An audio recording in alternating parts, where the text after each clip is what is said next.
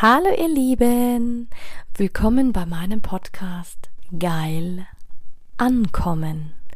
Mein Name ist Anja Mack und in diesem Podcast geht es darum, Bewusstsein für das Thema Sexualität zu schaffen, zu inspirieren.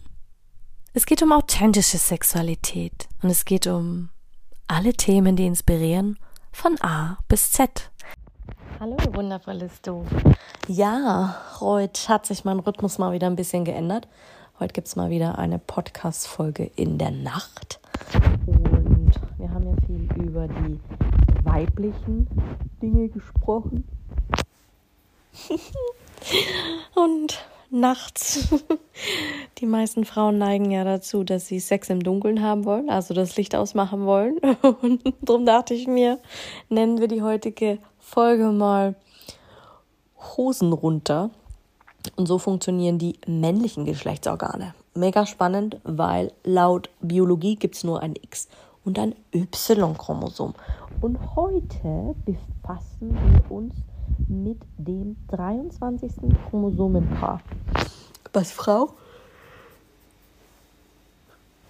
und Mann unterscheidet. Also du merkst schon, ich gähne. Nein, ich gähne nicht, weil ich müde bin, sondern weil ich entspannt bin.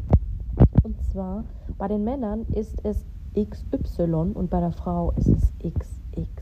Und genau das, ganz ehrlich, das, dieser kleine Unterschied beeinflusst enorme Sprünge im Körper und natürlich auch beim männlichen Geschlechtsorgan. Und wenn dir nicht ganz klar ist, worin der Unterschied zwischen Sperma, Samenflüssigkeit äh, ist, oder du dich fragst, ist Sperma wirklich gut gegen Halsweh oder so? Oder wie funktioniert denn das genau richtig? Mm, ganz ehrlich, dann kriegst du die Infos alle heute. Und glaube mir, Sexualkundeunterricht kann auch im Erwachsenenalter noch wahnsinnig spannend sein. Weil glaub mir, so spannende Dinge hast du noch nie erlebt oder gehört im, im Audio. Die habe nicht mal ich in der Schule gelernt. Und ich erzähle immer nur, was mich immer interessiert. Aber einfach, weil ich mehr so ein ähm, neugieriger Journalist bin, der immer überall reinstochert und fragt, wieso, warum, weshalb. So, Fangen wir doch mal an. Wie funktioniert eine Erektion beim Mann? Und ich sage das immer auch meinen Klienten. Ja, wenn du weißt, wie du funktionierst, kannst du auch den Fehler finden und wissen, wie es, warum Dinge nicht funktionieren. Und das ist der Grund, warum 95 Prozent der Menschen unbewusst leben und nicht bewusst, weil sie Angst haben, hinzuschauen. Sie haben Angst, genau hinzuschauen. Sie haben Angst zu fühlen, sie haben Angst, ihre Emotionen anzuschauen, sie haben Angst, in ihre dunklen Kämmerlein zu schauen und wirklich den ganzen Misthaufen, den sie so rumtragen, anzuschauen. Aber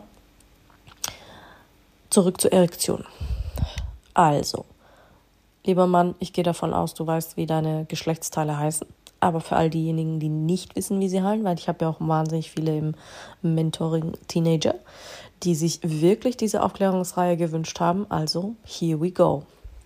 Also, wie gesagt, dein Penis besteht aus dem Schaft und der Eichel an seiner Spitze.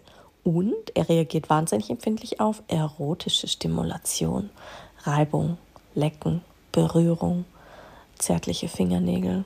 Je nachdem, was man mag, im BDSM auch mal stärker, manchmal auch schwächer. Also es kommt ganz drauf an. Da sind die wahnsinnig unterschiedlich.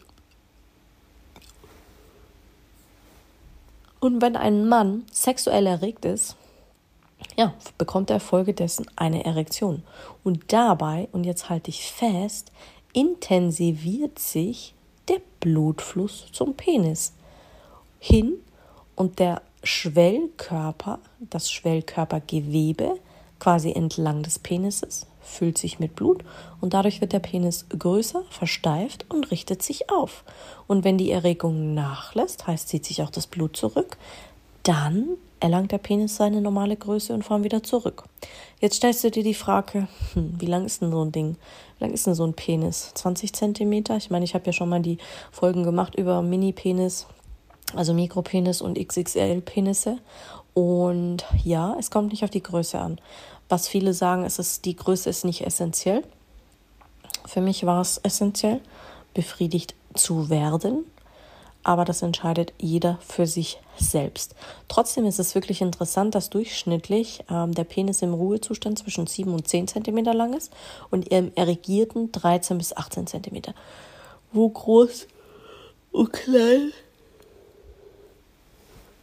jetzt anfängt, das entscheidet jeder für sich. Und viele sagen, ja, aber so groß ist der ja auch nicht, aber auch kein Drama. Und ja, aber wie ist denn das Sex ohne großen Penis? Kann auch großartig sein. Und wie ist denn das Sex mit einem kleinen Penis? Das spielt überhaupt keine Rolle. Weil wir gehen gleich weiter und zwar ähm, zum Sperma und seiner Funktion. Sperma hat eine ähm, sehr, sehr wichtige Funktion und zwar ist das Spermium die männliche Fortpflanzungszelle und das Ejakulat, das beim Samenguss oder bei feuchten Träumen als Sperma durch die Harnröhre hindurch und aus der Spitze des Penis schießt, ist aber ein Mix aus mehreren Flüssigkeiten. Und zwar hast du 70% Flüssigkeit aus dem Samenbläschen, 20% Flüssigkeit aus der Prostata und hier kommen die Spermien ins Spiel. 10% Flüssigkeit aus den Nebenhoden.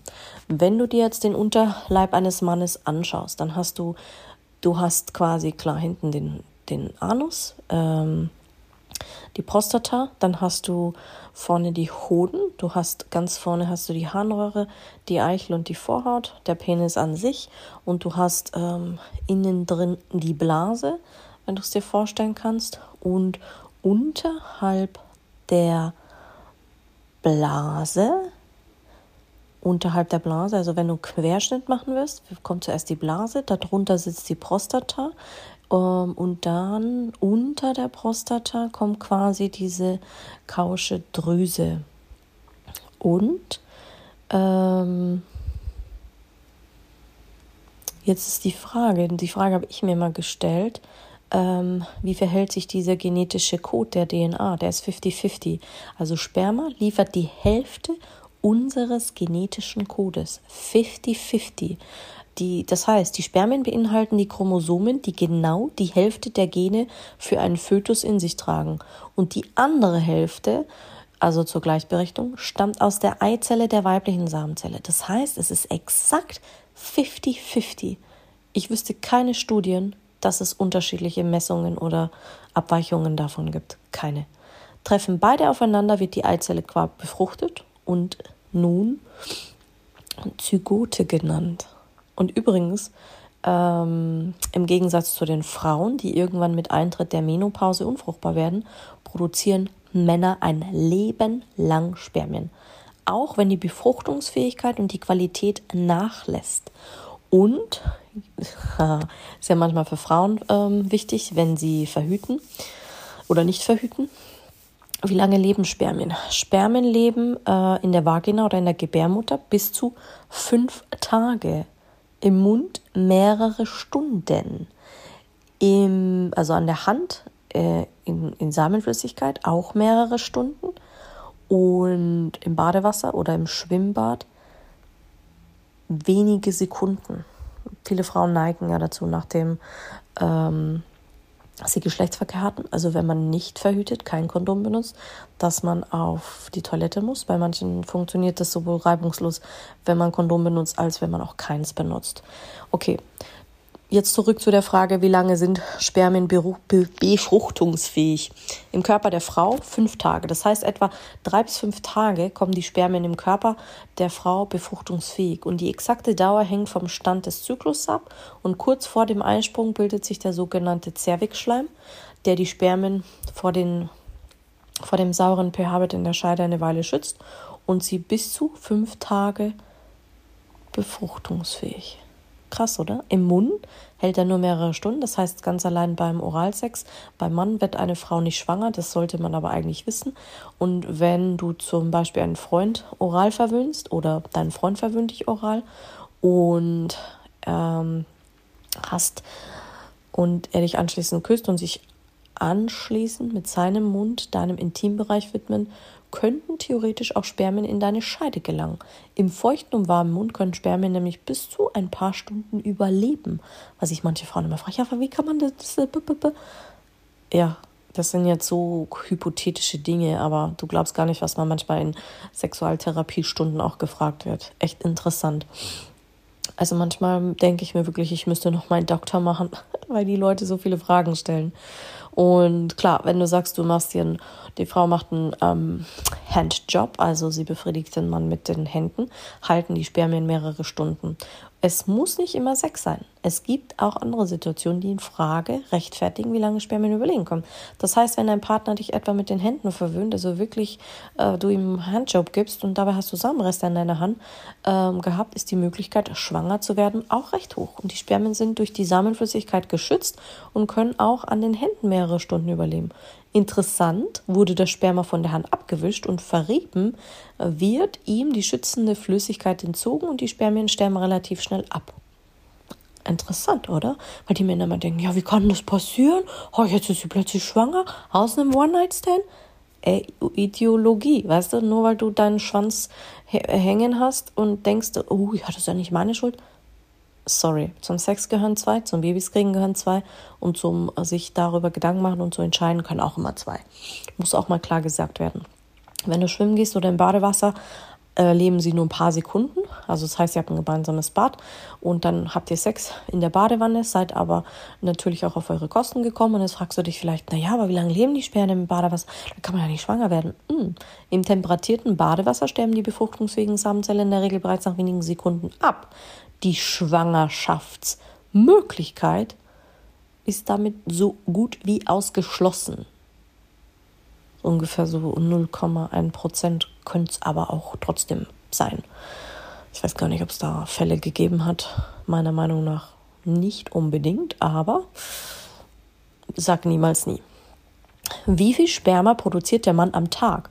Es klingt unglaublich, aber wahr, der Mann produziert pro Tag bis zu 100 Millionen Spermien pro Tag.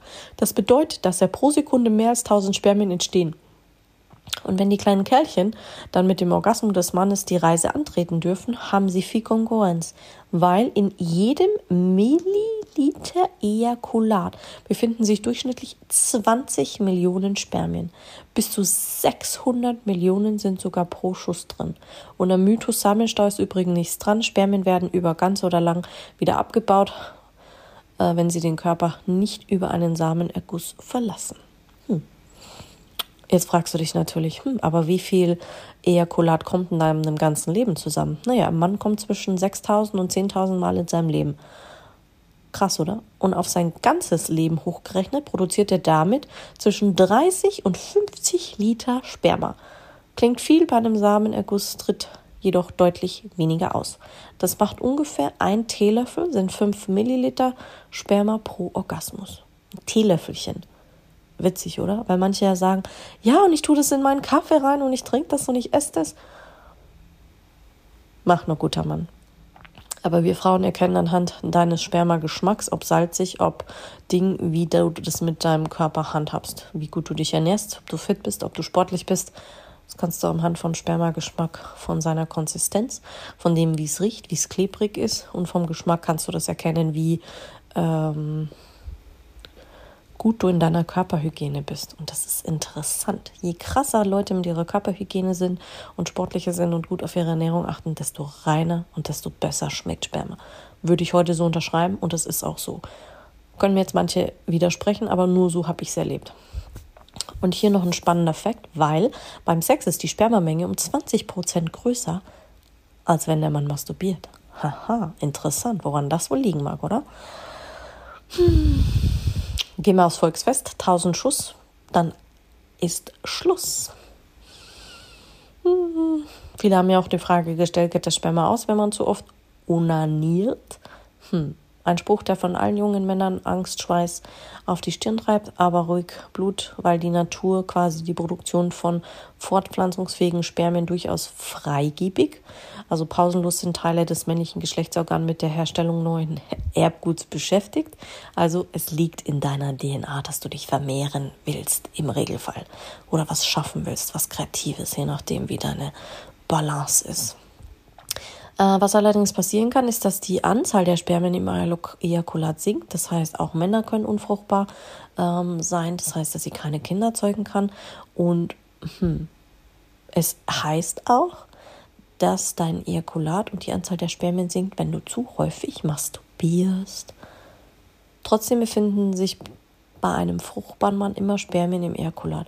Häufiges OAIen ist also keinesfalls eine Verhütungsmethode, weil das nicht ausgeschlossen ist. Weil manche Männer, weil da gibt es hier Sachen, also was ich schon Sachen erlebt habe, dann ziehen die dir während des Sex den, das Kondom ab, so nach dem Motto, ja, es ist aber so schön und es ist natürlich Bullshit. Weißt du, was du der Frau damit antust? Vielleicht will sie das gar nicht. Das ist auch ähm, eine Art von Vergewaltigung eine Art von Gewalt. Also fuck nochmal, frag die Frau, was sie möchte. Und wenn sie sagt nein, nein ist ein vollständiger Satz. Nein ist nein, fertig. Ähm, dann gibt es natürlich noch die krassen Spermien-Gesundheitsmythen. Und da gibt es ja, es gibt so viele Mythen und, und manche Männer glauben, glauben das, manche erzählen es ihrer Liebsten und machen es ihr schmackhaft und denken, oh, das ist ein hipper Gesundheitstrend und das entwickelt sich jetzt mal langsam. Also, das Ding, was ich vorhin erwähnt habe, Kaffee, Smoothies, ist Sperma gesund fürs Immunsystem.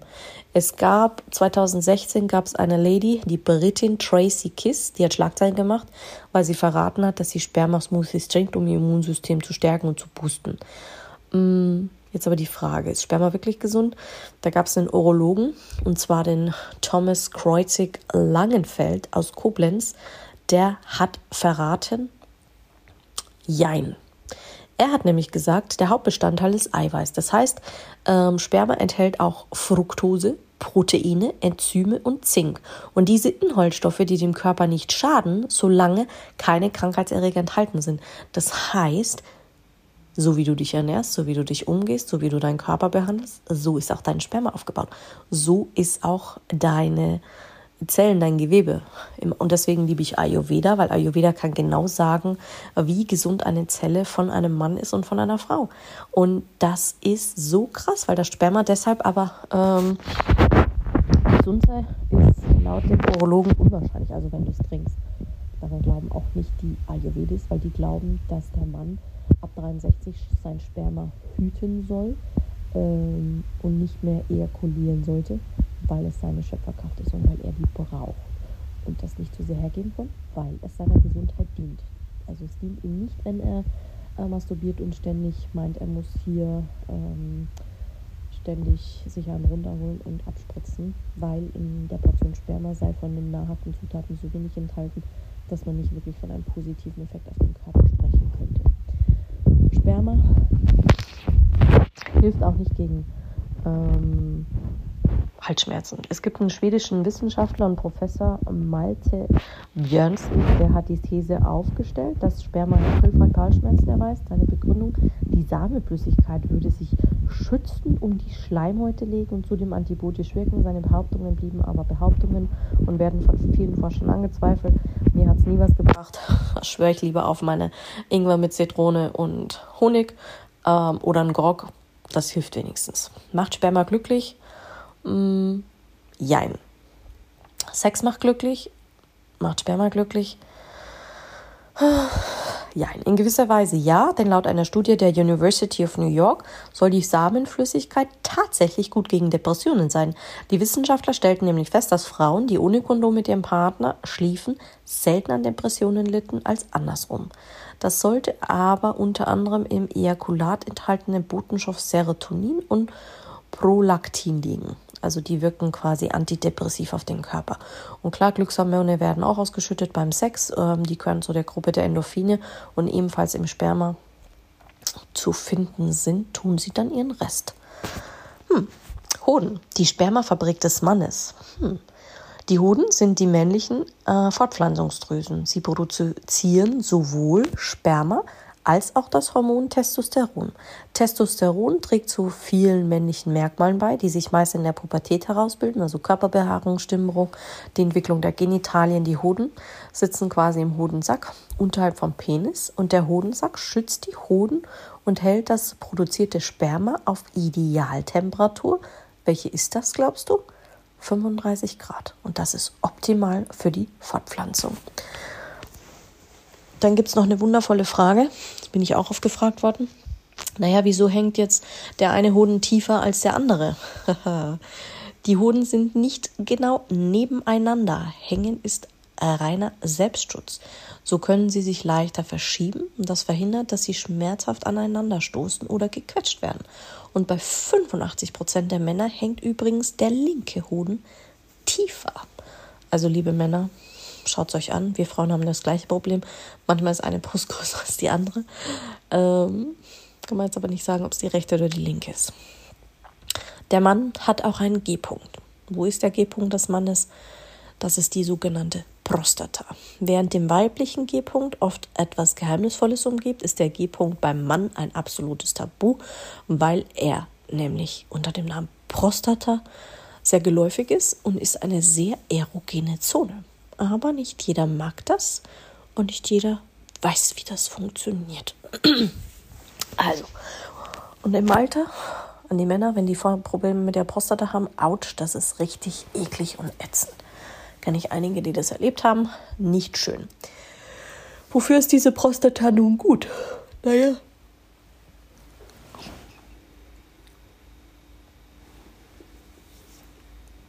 Naja. Diese Prostata befindet sich unter der Harnblase, wo sie die Harnröhre umschließt und sie grenzt quasi außerdem an die Wand des Enddarms und wo sich Anus und Penis trennen. Und die Aufgabe dieser Drüse ist es quasi die Flüssigkeit, die Teil des Spermas ist, abzusondern und zu speichern. Und diese Flüssigkeit schützt die kostbaren Spermien, indem sie den Säuregehalt in der Vagina reduziert oder neutralisiert. Das garantiert den Spermien eine maximale Überlebenschance, damit sie ihr Endziel, die Eizelle, auch unbeschadet erreichen. Hm, wo finde ich jetzt den männlichen G-Punkt? Habe ich, glaube ich, auch nochmal eine Folge gemacht aus dem Taoistischen.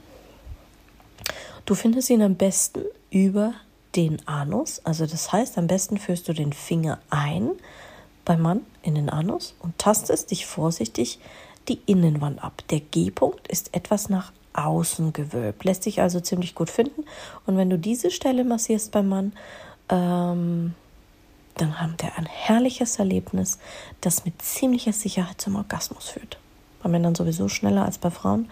Wichtig ist natürlich, dass dein Freund Analsex gegenüber grundsätzlich aufgeschlossen ist und nicht gleich schreiend davonrennt, wenn du quasi deinen Finger in sein Anus steckst. Was immer interessant ist, weil der Mann will immer seinen Finger in deinen Anus stecken und seinen Penis in deinen Anus der Frau stecken, versteht aber dann nicht, wenn du es nicht machst und dann aber sagst, ja, magst du es denn?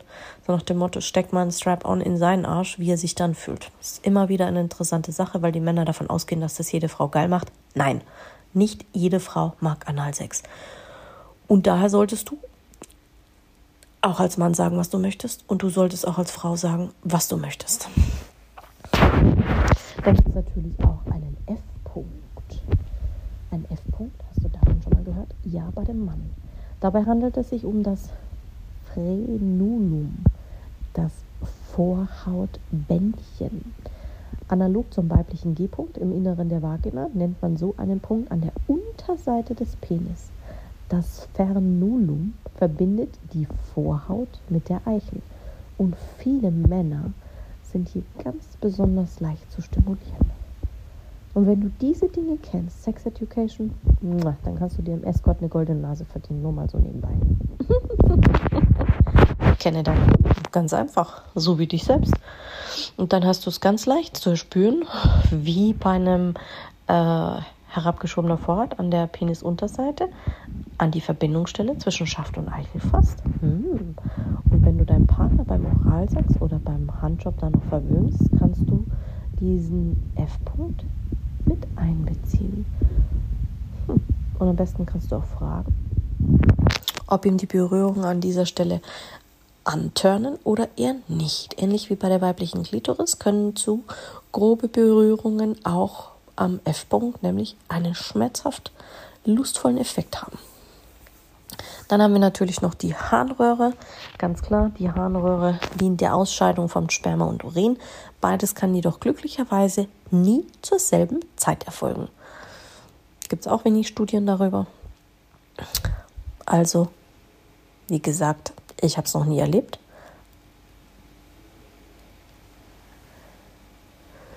Ich lasse mich gerne noch überraschen. Jetzt hast du bestimmt wieder einiges Neues über dich gelernt und liebe Frau, merk dir, merk dir diesen F-Punkt und merk dir die Prostata und los geht's. Wenn du dann natürlich noch alle Punkte stimulierst, zur gleichen Zeit und mit deiner Zunge noch etwas geschickt bist, dann bringst du jeden Mann zum Niederknien und du schaffst es, dass er vor dir kommt. Auch Männer können multiple Orgasmen haben. Habe ich schon oft genug erfahren. Aber dazu heute nicht mehr.